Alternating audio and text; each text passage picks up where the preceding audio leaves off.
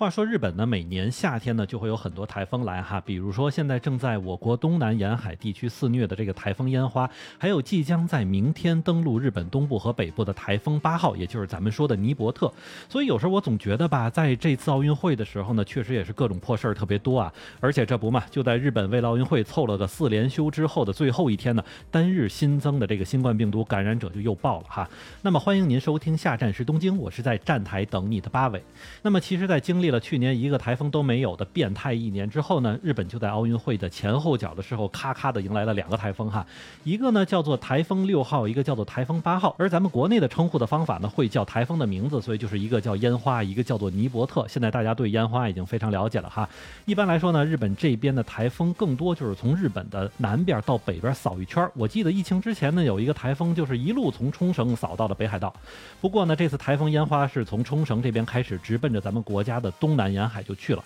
然后我就听到上海的小伙伴跟我说，没见到这么大的风啊！而且呢，烟花还带了大量的雨水，就是在三天之内下了大约三十七个西湖的量。那么再看看这个台风八号，也就是咱们国内说的尼伯特哈，它是冲着日本的东部和北部过来的。那么如果咱们要是按照这个地图方向来说呢，就是冲着东京地区偏北和这个仙台地区来的。虽然说呢，日本气象厅对这股台风的预测中呢，并没有说到会出现暴风中心，但是每秒的风速也是达到了二十米左右，所以还是会在一定程度上影响现在正在召开的奥运会的户外项目。那么也就是在今天中午的时候呢，东京奥组委方面就表示说啊，位于东京江东区海之森水上公园的赛艇比赛和江东区的梦之岛公园的射箭比赛都会改日。那么这两个比赛也都是在二十七号当天在户外来进行举办的。所以可能大家不知道，奥运会赛事的时间在表面上看上去呢是由奥组委这边来发布，但是最终的决定方呢还是各个比赛场馆。毕竟只有场馆才知道当时的情况适不适合比赛。但是这里边还是有一个风险哈，就是如果一旦比赛不能在闭幕式之前完成的话，就有可能面临被取消的一个境地。但是如果当时要是被取消的话呢，就要由国际奥组委方面来做出决定了。也就是说呢，如果在八月八日奥运会闭幕式之前的前两天要真的是有大台风呢，这件事儿还真就不一定了。所以说，对于那些户外比赛来说呢，还真的就是要看天儿了。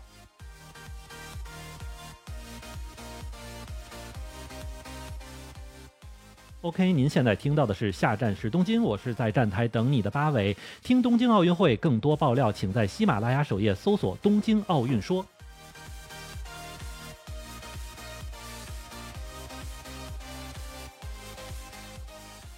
其实啊，虽然很多日本人反对这次奥运会啊，但是也是因为奥运会的这个开幕式时间，日本的全国人民还是因为这件事儿呢，多堆出来一个四连休的假期，其实就是把七月十九号和八月份的一天的这两天假期挪到了这个七月二十三号前后，所以连成了一个整个的四连休。但也就是因为这件事儿，以住在关东地区的人民为主啊，就哗哗的往外跑出去玩了。其实我呢，也是这次赶着这个机会，开车去了一趟福岛和仙台，当时就能看到满地东京啊、千叶啊、埼玉县的车都在这边玩。然后呢，就是在周末的时候，东京这边就爆出了单日新增一千七百六十三个人的一个新冠病毒感染成绩，而且也就是在周日这天，日本全国的感染人数呢是五千零二十人，这个数据呢也是从五月十六号以来首次突破五千人，所以日本这个疫情呢也真的是不能视而不见哈。那么一般来说呢，如果赶上休假呀、周末的时候呢，因为医疗机关也在休假，所以按说呢这个感染人数应该是比较少的。但是就在刚刚过去的这个周日，东京这边就是逆风而上啊，所以说从这一周周初开始呢，我觉得无论是东京还是日本全国，这个新增的感染人数还是能破纪录的。那么也是因为之前呢，东京都政府和奥组委这两边没有什么联系，所以导致两边机构根本没有办法掌握有多少人感染了。所以之后呢，两边开始勾兑起来，然后并且去拆分了感染者统计之后呢，奥组委就在今天公布了又有十六个大会相相关人员受到了感染。那么在这十六个人里边呢，包含了三个运动员、六个海外赴日的赛事官员、四个承包商、两个赛事工作人员以及一个组委会的工作人员哈，总计是十六个人。那么到现在为止呢，和奥运会相关的人员里边，大概已经是有一百四十八个人被感染了新冠病毒。那么所以可见呢，虽然在奥运会里边这个防疫做的还是比较严格的，但是也会经常有这个阳性感染者出现。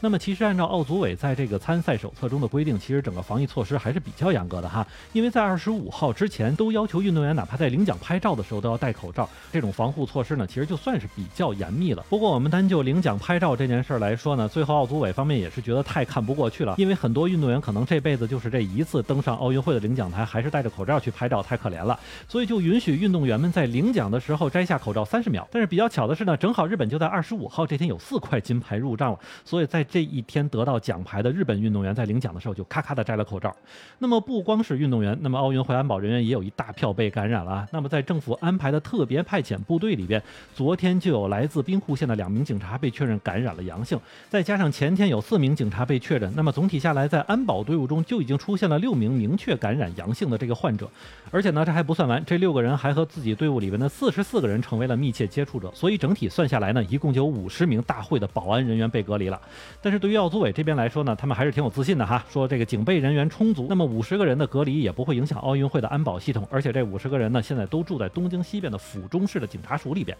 其实呢，不断有人出现感染问题的这件事儿呢，对于奥运会来说还是有些不利的，因为毕竟还有一帮人盯着门口在那抗议呢。所以如果说最近这个疫情还是在嗷嗷的涨，那么多少民众会把这个锅甩给奥运会来背？不过嘴上是在反对，身体还是挺诚实的。那么因为最近 NHK 方面呢就统计出来一个收视率数据啊，说是在二十三号晚上的时候，东京奥运会开幕式的关东地区收视率就达到了百分之五十六点四。那么想当年在咱北京奥运会开幕式的时候，这个关东地区的收视率呢是百分之三十七点三，在当时就算挺高了。那么在回顾一九六四年的东京奥运会的时候，那么估计那时候人们也没有别的什么娱乐活动，所以当时的收视率呢是百分之六十一，整体下来都不低呀。所以吧，这次收视率比较高的原因，我觉得多少还是有些人想看看奥运会上都会发生什么啊。因为根据详细统计来说呢，这次奥运会开幕式的高潮时间呢是出现在火炬点燃的时候，大家一直在猜组委会究竟会选谁来去点燃这个火炬。当然最后看到是这个皮肤有些黑，还有满头脏辫儿，而且日语也说的不是特别好的这个大阪直美去点燃火炬呢